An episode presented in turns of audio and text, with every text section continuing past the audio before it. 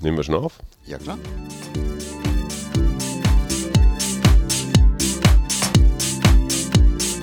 Wir gegen Corona. Arbeit, Familie, Liebe.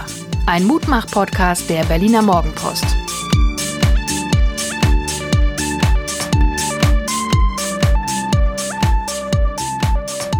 Hallo und herzlich willkommen zu Wir, der Mutmach-Podcast der Berliner Morgenpost. Heute mit einer super Sonderausgabe, weil zum ersten Mal seit 92 Ausgaben fehlt meine Partnerin, meine Frau, meine Betreuerin, die mir durchs Leben hilft. Diese Rolle hat äh, jemand übernommen, den kennt ihr alle. Ich betreibe hier so eine Art Industriespionage bei ihm zu Hause. Hallo Ranga. Hallo. Ranga Yogesh war äh, Wissenschaftsjournalist, der Wissenschaftsjournalist in Deutschland, ähm, hat mir sein Studio gezeigt und ich bin voller Neid. Lieber Ranga, du bist komplett hier produktionsfähig. Du kannst praktisch Fernsehen aus deinem Büro machen. Ja, ja, das macht riesen Spaß. Also auf dem Land zu leben und trotzdem ja, in der Lage zu sein, mit dem Außen zu kommunizieren, das ist ja die große Herausforderung in heutigen Tagen. Also bei Kontaktsperre trotzdem noch den Draht zu den anderen zu bekommen. Ja, macht Spaß. Das war dein ganz persönliches Corona-Ergebnis, eines jedenfalls, dass du irgendwann, hast mir das gestern gezeigt, du hast ein Schaukelpferd gebaut für Ja. deinen Enkel. Ja. Vor lauter, vor lauter Langeweile.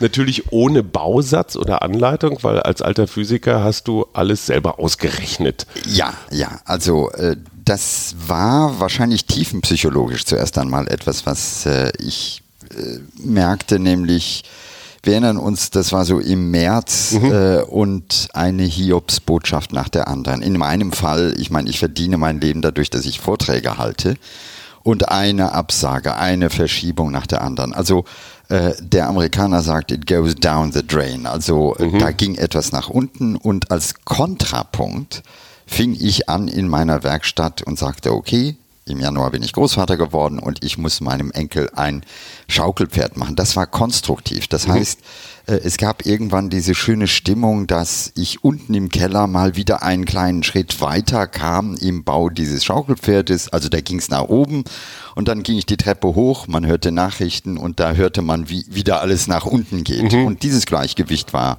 sehr schön. Man muss zu dem Schaukelpferd sagen, du hast wirklich vom Baumstamm bis zum fertigen äh, Objekt alles selbst gemacht. Ja, also das sind nicht Platten, die man irgendwo im Baumarkt kauft. Das war übrigens die größte Herausforderung gerade in der ersten Phase, weil äh, kommen wir mal an Holz, ja, äh, weil da war ja alles zu, aber du zum Glück. wohnst äh, ja am Wald. ja, ich habe jetzt nicht die Säge genommen, aber ich habe einen befreundeten Schreiner und der hat so Planken. Also das sind so dicke, da- man muss sich vorstellen, man hat einen Baumstamm und das Erste, was man macht, ist, man schneidet einfach so Scheiben raus. Das war der Ausgangspunkt und er hatte noch ein bisschen Erle und ich habe gesagt, okay, komm, äh, verkauf mir ein bisschen was. Und das war the starting point. So, und dann warst du mit dem Schaukelpferd fertig Ja. und hattest das Gefühl, es muss jetzt hier weitergehen. Und äh, wie bist du auf die Idee gekommen? Ich war vor zwei Jahren schon mal hier und da war dieser Schreibtisch ja sehr aufgeräumt, aber da war nichts zu sehen. Wenn ich das heute sehe, du hast zwei Softboxen, also große warme Scheinwerfer, zwei Kameras, ein super tolles Mikrofon, Steuerungsgeräte. Ja. Du hast den ganzen Kram selber programmiert. Ja, Du bist schon ein bisschen nerdig, ne? Bin ich total.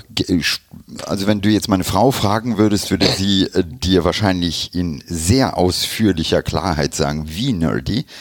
Aber der Hintergrund ist, sind zwei Sachen. Das eine, ähm, ich wusste oder ahnte, gut, äh, du kannst jetzt entweder noch ein zweites und ein drittes Schaukelpferd bauen und äh, wie jeder von uns fängt man an aufzuräumen. Also äh, nach vielen Jahren habe ich die Familienfilme sortiert oder all diese, ich sag mal, kleinen Baustellen äh, angefasst, die bei jedem irgendwo liegen.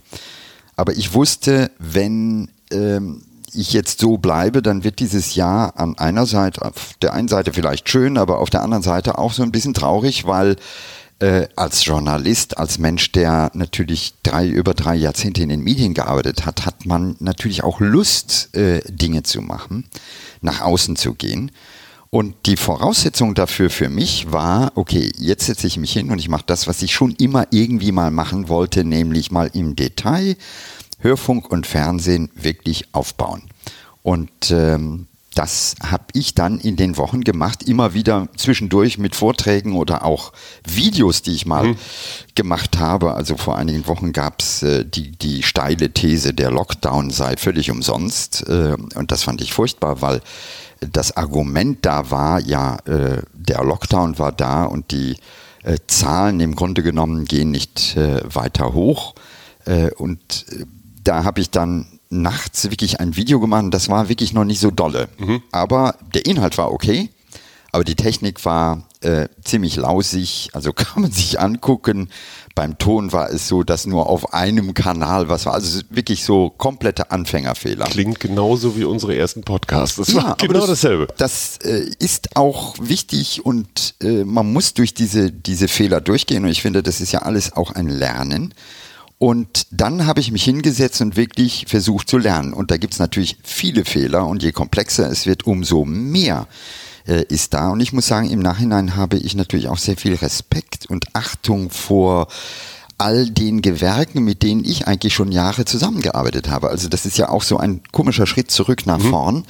Äh, ich habe mit Kameraleuten, also im Fernsehen, ne, mit Kameraleuten, mit äh, Cuttern, mit Toningenieuren gearbeitet. Regie, Bildmischer. Mit, so, aber das, mhm. das war immer alles da und jetzt plötzlich musst du das alles selber machen. Und dann merkst du, oh, es ist eine Kunst, äh, einen guten Ton hinzukriegen. Es ist eine noch größere, vielleicht andere Kunst, ein gutes Bild hinzukriegen. Und Schnitt ist auch. Und plötzlich tauchte ich ein in eine Welt, die mir einerseits aus der Vergangenheit bekannt war, aber andererseits eben dadurch, dass man es selber macht, nochmal ganz viele Türen und Tore öffnete und ich verstehe heute besser, wie das läuft. Also ich habe an vielen Stellen Fernsehen besser verstanden, mhm. obwohl ich es genau in dieser Zeit am wenigsten gemacht habe. Der Ritterschlag kam von Deutschlands bekanntestem YouTuber Rezo war hier bei dir und hat sich dein Studium mal angeguckt und soll ausgesprochen anerkennend äh, sich geäußert also haben. Also es ist so, dass äh, ich Rezo kannte ich von letztem Jahr, äh, als er sein Zerstörungsvideo gepostet hatte.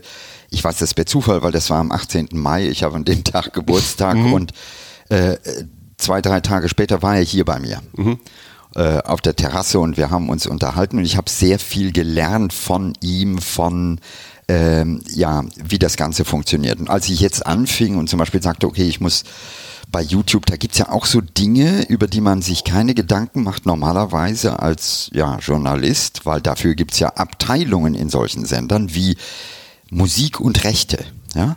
Da merkst du plötzlich ja, äh, jedes Musikstück, was du irgendwo einsetzt in einem Video, das muss rechtemäßig geklärt werden. Mhm. Und wehe, wenn du äh, was weiß ich, nicht die GEMA-Gebühren zahlst oder bei YouTube ist es so, das wird dann einfach depubliziert oder dein Kanal wird zugemacht. Mhm.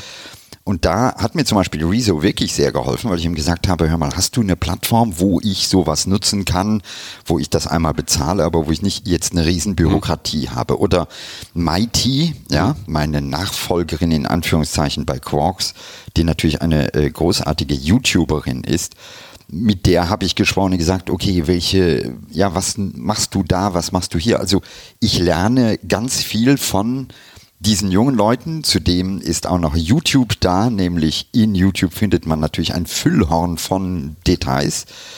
Und das führt dazu, dass man irgendwann dann anfängt, Dinge aufzubauen. Und dann ist natürlich auch mein Ehrgeiz, es so zu machen, wie ich es mhm. möchte, also nicht irgendwas nur abzukopieren.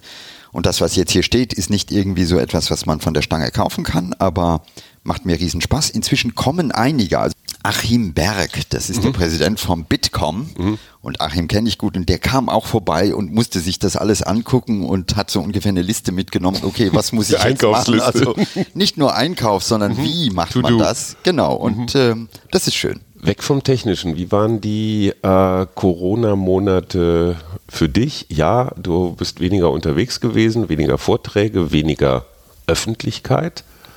Du hast vier Kinder, die sind, wie es bei so vielen Familien war, in der harten Phase dann unter das warme Dach, unter die warme Decke der Familie geschlüpft. Was ist deine persönliche Corona-Bilanz bis jetzt? Also zuerst einmal war es so, dass es diese erste Phase gab, wo äh, ich erzählte davon, die Aufträge nicht da waren. Also man hat Zeit. Das ist die erste komische Qualität, dass Rituale, die zum Teil Jahre da waren, also ich bin immer oft morgens aufgestanden und die Frage war, ja, wo, in welche Stadt muss ich jetzt, wo muss ich welchen Vortrag oder welche Sendung machen? Und plötzlich stehst du auf und du sagst, nee, da ist nichts.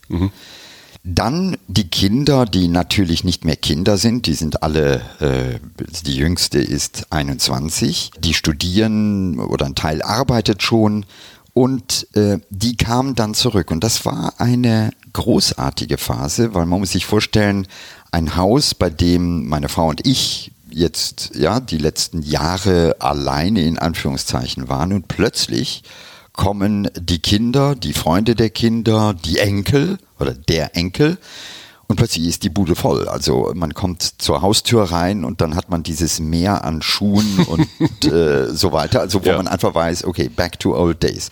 Aber das Spannende dabei ist, in dem Alter Kinder über einen längeren Zeitraum nochmal zu erleben. Normalerweise ist es ja so bei vielen, äh, da gibt's dann die Feste, so wie Weihnachten, ja, da trifft sich die Familie, aber ansonsten hat man ja wenig Gelegenheit, so wirklich Zeit mit seinen Kindern, die wie gesagt schon größer sind, zu, äh, zu verbringen.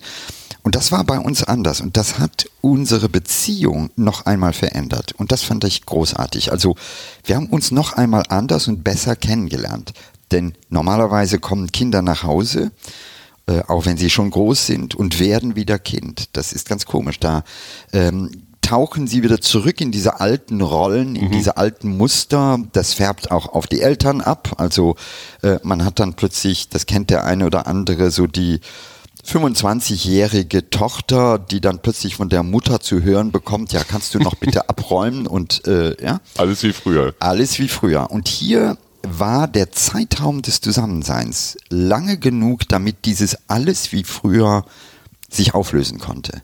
Und das ist toll. Also Das ist historisch. Also das ist, es ist ein Geschenk, ne? Das ist, äh, kriegt man nur einmal im Leben vielleicht. ja, es ist auf jeden Fall äh, etwas, was Corona uns geschenkt hat, nämlich diese besondere Zeit, diese besondere dadurch auch intensive Neubetrachtung einer Beziehung. Und ähm, das finde ich toll. Ich meine, überhaupt, Beziehungen und Corona, glaube ich, sind etwas, was unterschätzt wird. Also äh, es gibt wahrscheinlich auch unter erwachsenen Menschen Beziehungen, die davon leben, wie Goethe mal sagte, von Zeit zu Zeit sehe ich den Alten gern und so ähnlich, ja. Also Mann und Frau leben zwar zusammen, aber der eine ist weg, der andere ist weg. Und plötzlich hängen die sich auf der Pelle. Das kann gut ausgehen, das kann schlecht ausgehen, aber auf jeden Fall ist es ein neuer Blick. Und das passierte bei uns und dafür bin ich sehr dankbar. Wir haben in unserem Podcast häufig darüber diskutiert, ist das jetzt eigentlich der große Einschnitt, der die, lass es uns mal groß formulieren, die Menschheit zur Umkehr bewegt? Werden wir uns in Zukunft bewusster, ökologischer, CO2-neutraler, wie auch immer verhalten im Angesicht der Pandemie? Hast du den Eindruck, dass es große Bewusstseinsveränderungen in der Menschheit oder zumindest in deinem Umfeld gibt?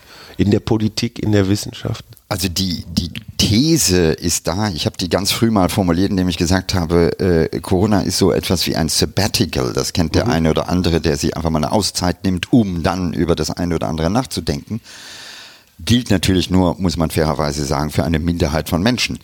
Äh, Corona haben viele zuerst einmal sehr unterschiedlich erlebt. Ich glaube, es ist wichtig, dass wir nicht sagen, nach Corona wird ein großer Schalter umgelegt und alle haben plötzlich die neue Erkenntnis und werden nachhaltig und netter und vielleicht nicht so konsumorientiert leben, wie wir es äh, oft jetzt tun. Mein Eindruck ist aber, dass es eher diese Revolution in den kleinen Schritten gibt. Also je nachdem wer, für junge Leute wird diese Corona-Krise eine ganz andere Dimension haben. Ein junger Mensch, der sich äh, verlieben möchte, äh, wird plötzlich konfrontiert mit einem Frühjahr und Kontaktsperren und Distanzregeln. Wie will man mit Hilfe von Distanzregeln eine neue Freundin oder einen neuen Freund äh, erobern? Das äh, ist schon in sich etwas sehr Komisches. Das heißt, dieses Treffen, dieses Umarmen, was äh, im Grunde genommen die Eingangstür in ein neues, schönes, ja, vielleicht gemeinsames Leben ist, ist plötzlich etwas, was verboten war. Mhm. Das ist das erste Mal, dass wir was keine Religion je geschafft hat. Wärme, ja, ja, aber so äh, das, was uns als Menschen auszeichnet, war plötzlich genau das Gegenteil, nämlich mhm. gefährlich, infektiös, tabu, rühre mich nicht an, bleib auf Abstand. Und äh, das ist psychologisch, finde ich, sehr verstörend. Äh, also ich habe das auch gemerkt am Anfang, wie mir das wirklich wehgetan hat. Da siehst du Freunde und normalerweise will man sich irgendwie wirklich begrüßen und jetzt steht man auf Distanz und denkt, hör mal, was ist jetzt los? Das ist psychologisch schwer. Aber wenn wir das mal unterteilen, wir haben junge Leute, für die das vielleicht etwas anderes bedeutet, nämlich die werden sich an dieses Frühjahr 2020 oder dieses Jahr 2020 erinnern als das Jahr, ja, wo man anders, wo man insgeheim sich treffen musste. Äh, es gibt ja auch Beispiele, in, in London gab es äh, den, den Drosten, äh, ja, der Briten, der mhm. eine Freundin hatte und äh, gefeuert wurde, weil man mhm. plötzlich sagt, boah, der in Kontaktzeiten mhm. trifft, ja, seine Freundin, das ist ganz äh, verbunden. Also völlig, die Welt steht auf dem Kopf. Dann gibt es aber ähm, ältere, und ich glaube da zum Beispiel Arbeitnehmer, die entritualisiert werden. Äh, es ist ja so, wir haben ja Urlaub, aber Urlaub ist immer eingebunden in ein Gesamtsystem. Aber jetzt war es so, dass Menschen plötzlich ja Homeoffice machten das ist, ich drück's mal jetzt böse aus, Abteilungsleiter, die normalerweise ihre Machtspiele ausführen und ihre Sitzungen haben, wo sie am Tischende sitzen und jetzt waren sie plötzlich König ohne Land. Mhm. Also und saßen im eigenen Wohnzimmer und genau, konnten niemand rumkommandieren. Auch diese Wohnzimmer, also die der Einblick in die mitunter doch sehr seltsame Innenausrichtung von Menschen. Also äh, ich weiß, bei dem einen oder anderen Politiker war das schon seltsam, also weil man dann sagte, einer, der sich so eingerichtet hat, für mhm. welche Politik steht er. Mhm. Also das ist ja auch so äh, ein, ein äh, ich sag mal, ein Tabubruch in äh, gewisser Weise, dass wir eine Introspektion in das Privateste bekommen, in die Wohnzimmer, in die Küchen. Wir sehen natürlich eben nicht nur die Person, die mit uns redet, sondern wir gucken auf, welches Bild hängt da, mhm. wie richtet der sich ein. Also auch da äh, die Veränderung. Ähm, ich glaube, für viele ist es, wenn sie zum Beispiel älter sind, äh, eine Art Vorgeschmack auf Rente. Ja? Also plötzlich muss man zu Hause bleiben. Für mich als Freiberufler kein Problem, das habe ich schon lange gemacht, aber da waren Menschen, die plötzlich merkten, so in etwa wird das ablaufen, wenn mhm. ich in Rente bin.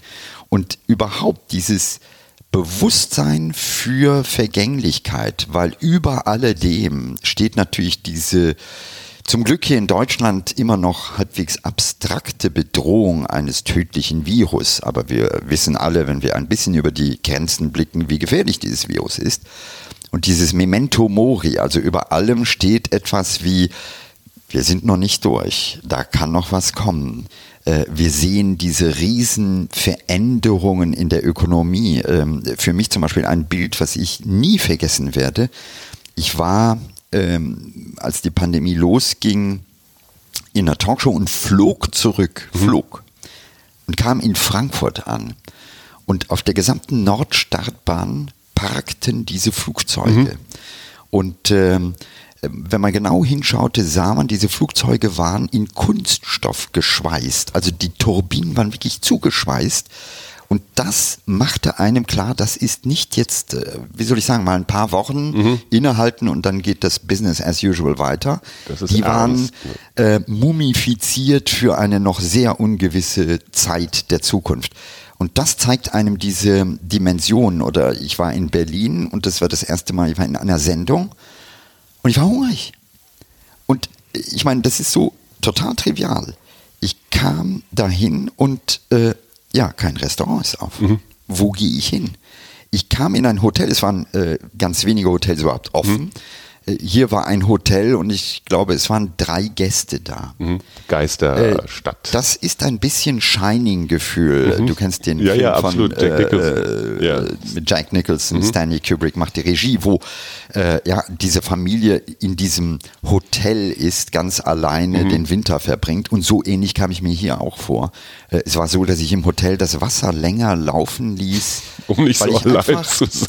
Nein, weil ich wusste, dass dieses Wasser tagelang gestanden hatte Klar. und ich mir nicht sicher war, naja, ich meine, äh, erstmal die Legionellen aus der Leitung. Zum Beispiel. Mhm.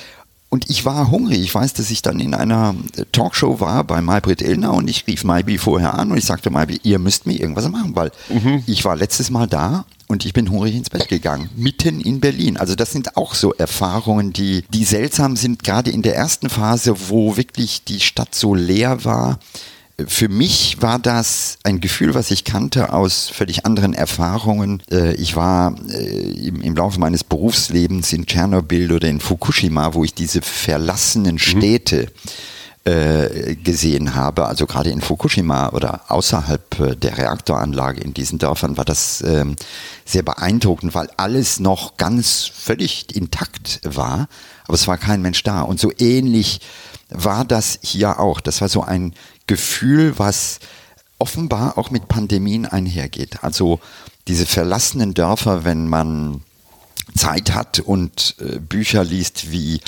Narziss und Goldmund von Hermann Hesse, da beschreibt er unter anderem, wie Narziss irgendwann durch diese Dörfer kommt, wo die Pest gewütet mhm. hatte und die so leer waren. Und das erinnerte mich genau daran, dieses komische, da stimmt etwas überhaupt nicht viele, gerade auch Politiker, erzeugen ja den Eindruck, dass wir jetzt noch so ein bisschen Sondersituation haben, aber bald wird alles so sein wie früher. Dann fahren wir das wieder an und wir haben ja auch viele Überbrückungsmilliarden gezahlt, damit retten wir auch alles, was geht. Ist das ein, ein Gedankenspiel, das du teilst? Ist, sind wir auf dem Weg zurück zu früher? Nein, ich glaube ganz fest, dass wir durch diese Corona-Pandemie auch Neues äh, gelernt haben. Denn Corona war ein Katalysator, ein Beschleuniger einer ohnehin laufenden Reaktion. Jeder kann das nachvollziehen. Die Digitalisierung hat einen Riesensprung gemacht. Siehe hier. Homeoffice, ja. ja, vorher in vielen Firmen ein Fremdwort und plötzlich war es da. Aber es geht viel weiter. Wir merken, dass im Grunde genommen diese Krise eine Entwicklung, die dem einen oder anderen durchaus Sorge macht, schlichtweg beschleunigt. Also äh, wenn ich mir überlege, dass Amazon als großer Gewinner herausgeht, was wird danach mit dem Einzelhandel mhm. passieren? Ich weiß jetzt schon von einigen Architekten und Bauunternehmungen, äh, dass große Bürogebäude gestoppt werden mhm. und man überlegt, okay, wir machen sie halb so groß, mhm. weil nach Corona wird das nicht mehr so sein wie früher. Und dann haben wir natürlich dieses Offenbaren von Schwächen, also äh, ob das Institutionen oder ob das Länder sind. Ja, in den USA hat man gesehen, dass plötzlich ein ganzer Staat anfängt zu destabilisieren, äh, sei es die Zahl der Arbeitslosen, die nach oben geht, oder dann diese brennenden Straßen, mhm. wo sich, glaube ich, mehr entlädt als nur der Rassismus. Also man merkt diese Instabilität oder eben auch bei uns Unternehmen, die vorher auf der Kippe waren und den letzten Stoß durch Corona bekommen haben. Und dann gibt es so Institutionen, dazu zähle ich zum Beispiel die Politik, die in gewisser Weise auch in den letzten Jahren und Jahrzehnten Flügel, äh, Federn gelassen hat. Also äh, die Zahl der Menschen, die sich politisch wirklich aktiv engagieren, geht konstant mhm. zurück. Also äh, und jetzt denken die plötzlich, ah, Corona ist the turning point, also jetzt ähm, werden wir wieder besser dastehen. Das sind ja Sternstunden für Politiker die gerade in Krisen plötzlich sich profilieren können oder äh, ja, Sender, ja, Fernsehsender, das öffentlich-rechtliche Fernsehen, ja, sagt, jetzt sind wir wichtig. Unverzichtbar. Unverzichtbar und wenn man eben genau hinschaut, merkt man, nein, denn wir befinden uns in größerer Perspektive in diesem Wandel, in diesem Transformationsprozess. Und ich glaube, da gibt es einige, die hoffen, dass es danach wieder so schön ist wie vorher. Und meine Einschätzung ist, wir werden an dem einen oder anderen Punkt tatsächlich Veränderungen haben. Wirkliche Veränderungen. Eben auf Firmen, auf gesellschaftlichen Aspekten, auf Länderaspekten. Tourismus. Äh, selbst Machtverhältnisse. Ich glaube, dass wir nach dieser Krise möglicherweise auch geopolitisch neu die Karten gesetzt haben. Ähm, ich glaube, dass China, äh, und man sieht das ja auch, mit aller Kritik vielleicht am System, aber die Art und Weise, wie die die Krise handeln, ist schon beachtlich und manchmal denkt man, naja, sind autoritäre Systeme vielleicht die bessere Antwort auf das Virus? Ich möchte kein autoritäres mhm. System, aber. Aber die Frage stellt sich. Mhm. Die Frage stellt sich, und was wird danach passieren, wenn bestimmte Wirtschaftszweige tatsächlich ein bisschen ausgetrocknet sind? Äh, ich habe äh, viel Kontakt mit Virologen natürlich. Und äh, ich habe mir zum Beispiel die Frage gestellt, im Moment gibt es so einige Entwicklungen, äh, wo in China äh, ziemlich gute Therapeutika und Impfstoffe entwickelt werden. Stell dir einfach mal, es ist wirklich einfach mal ein hypothetisches Spiel. Stell dir vor, China käme raus und würde sagen so, wir haben den Impfstoff, mhm. wir retten die Welt. Mhm. Das würde schlagartig ein komplettes Verhältnis äh, verändern. Das globale Narrativ genau. wäre ein neues. Ja, so wie jetzt im Moment die USA die Bestände von Rennen, die wir einfach mhm, aufkaufen. Genau. Also ähm, wir haben das schon ein bisschen gesehen, zum Beispiel in Italien, wo Erinner dich, in der ersten Phase auch Deutschland sich sehr unfair verhalten mhm. hat. Also mhm. wir haben die Grenzen zugemacht und gesagt, Gottes Willen, du mhm. aus Italien wollen wir nicht. Und die Chinesen haben es verstanden, mhm. zu helfen und das natürlich auch und haben Ärzte geschickt. Ja. Und äh, jetzt ist plötzlich das Feedback, ja, äh, da ändern sich Sachen. Und da frage ich mich einfach, in welche Welt werden wir da reingehen? Du bist äh, Physiker von Hause aus, aber natürlich als, wie sagt man, klassischer Privatgelehrter in alle Richtungen offen und interessiert. Du hast jetzt gerade in den letzten Tagen ein klein wenig rumgeforscht oder forschen lassen. Ranga lässt forschen. Und ihr habt eine hochinteressante kleine Studie. Ich sage jetzt mal ihr. Mhm. Es geht im Wesentlichen um Professor ähm, Melanie Brinkmann aus Hannover. Also die oder ihr Team hat eine Studie. Ich habe schon nur, du hast zugeguckt. Du hast also, es äh, beobachtet. Ja.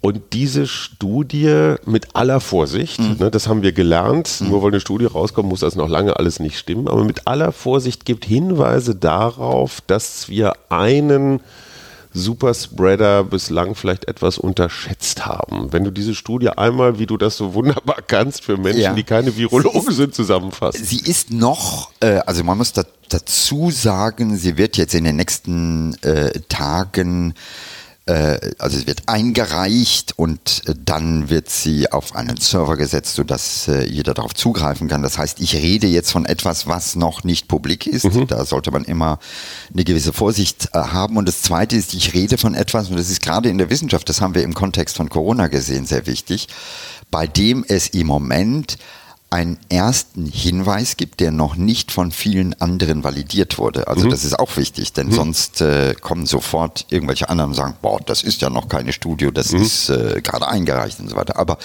um es kurz zu fassen, es geht darum, dass Melanie Brinkmann und äh, ihre Kollegen bei Tönnies nachgeguckt haben. Mhm. Und zwar, und das wusste ich dadurch, dass ich äh, mit ihr über die letzten Wochen sehr viel Kontakt hatte, im Vorfeld dieses großen Fleischskandals, also dieses großen äh, Shutdowns, Shutdowns und der großen Infektionen, die da war, war sie vor Ort. Äh, und zwar deutlich früher, wir reden jetzt vom Zeitraum so Ende Mai, Anfang Juni. Mhm.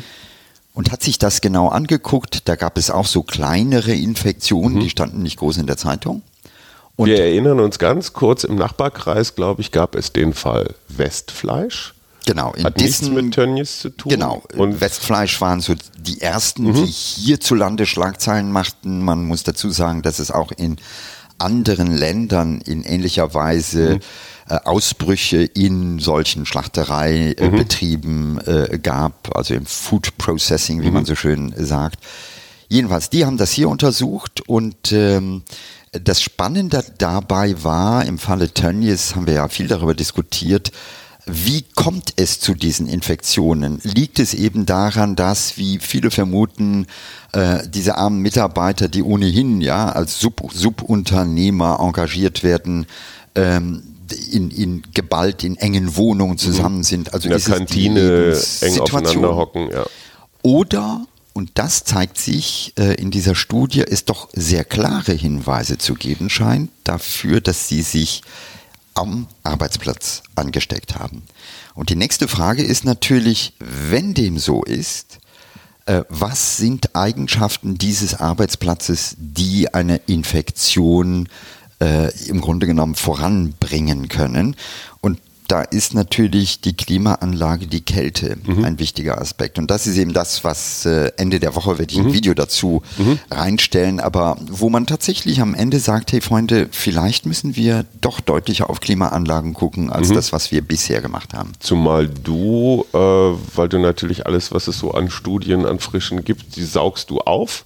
Nicht alles, dafür würde die Zeit nicht reichen, aber vieles, ja. Und du hast, ich sag mal, Belege für diese Klimaanlagenthese auch in anderen Ländern, in anderen Kontexten gefunden. Also das, was beim, beim Fleisch der Fall ist, äh, da, da müssen, glaube ich, 10 Grad eingehalten werden. So als Ja. Arbeitstemperatur brauchst du natürlich eine Klimaanlage, die das macht.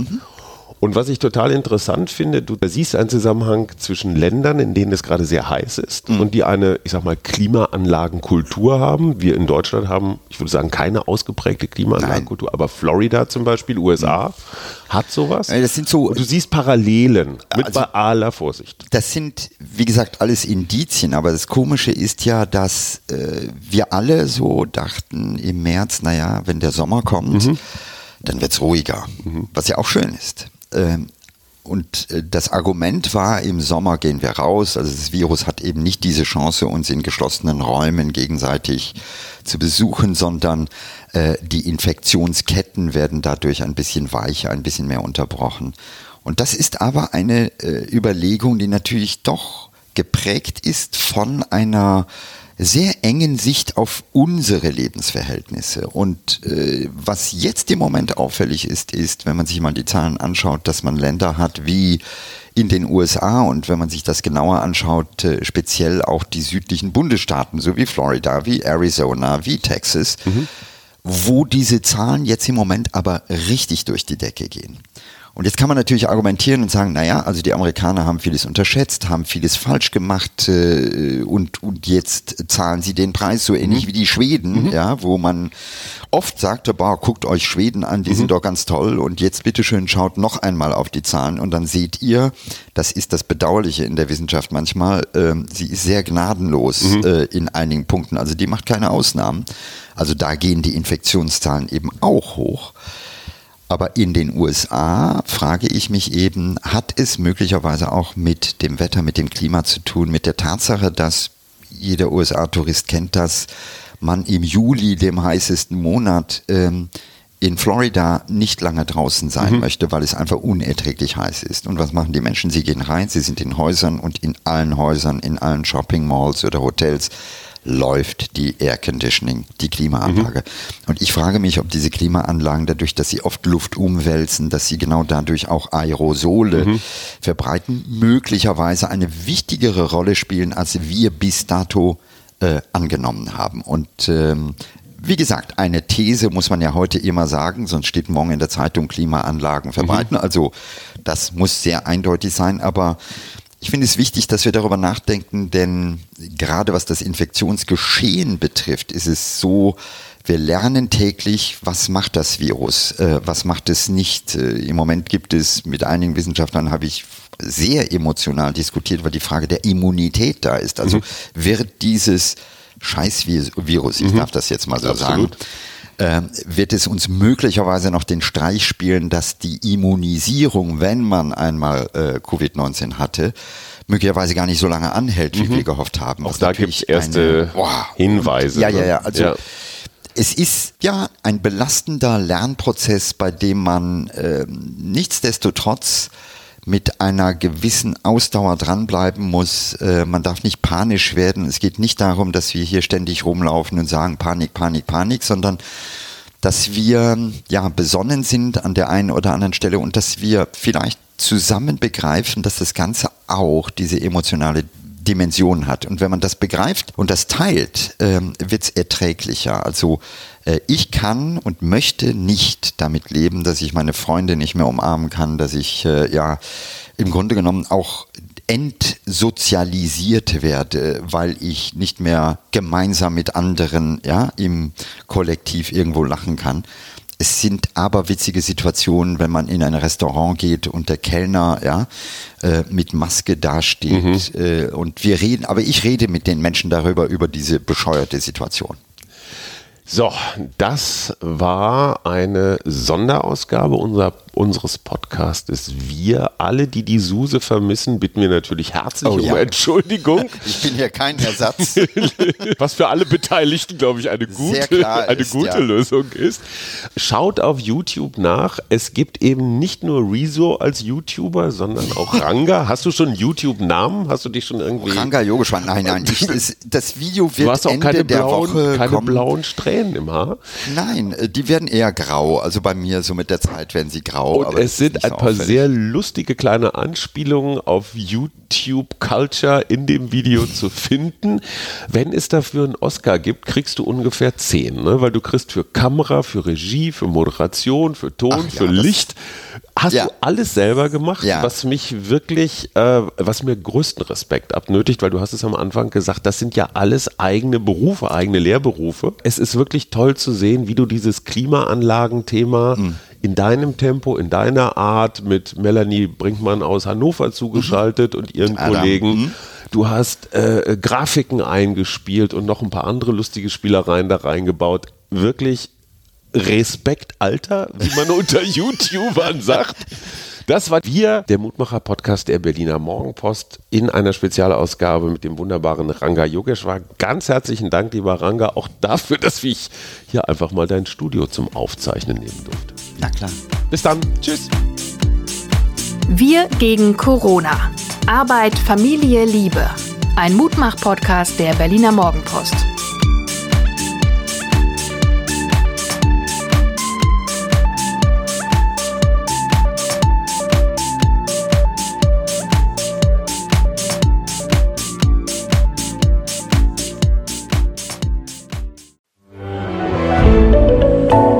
Podcast von Funke.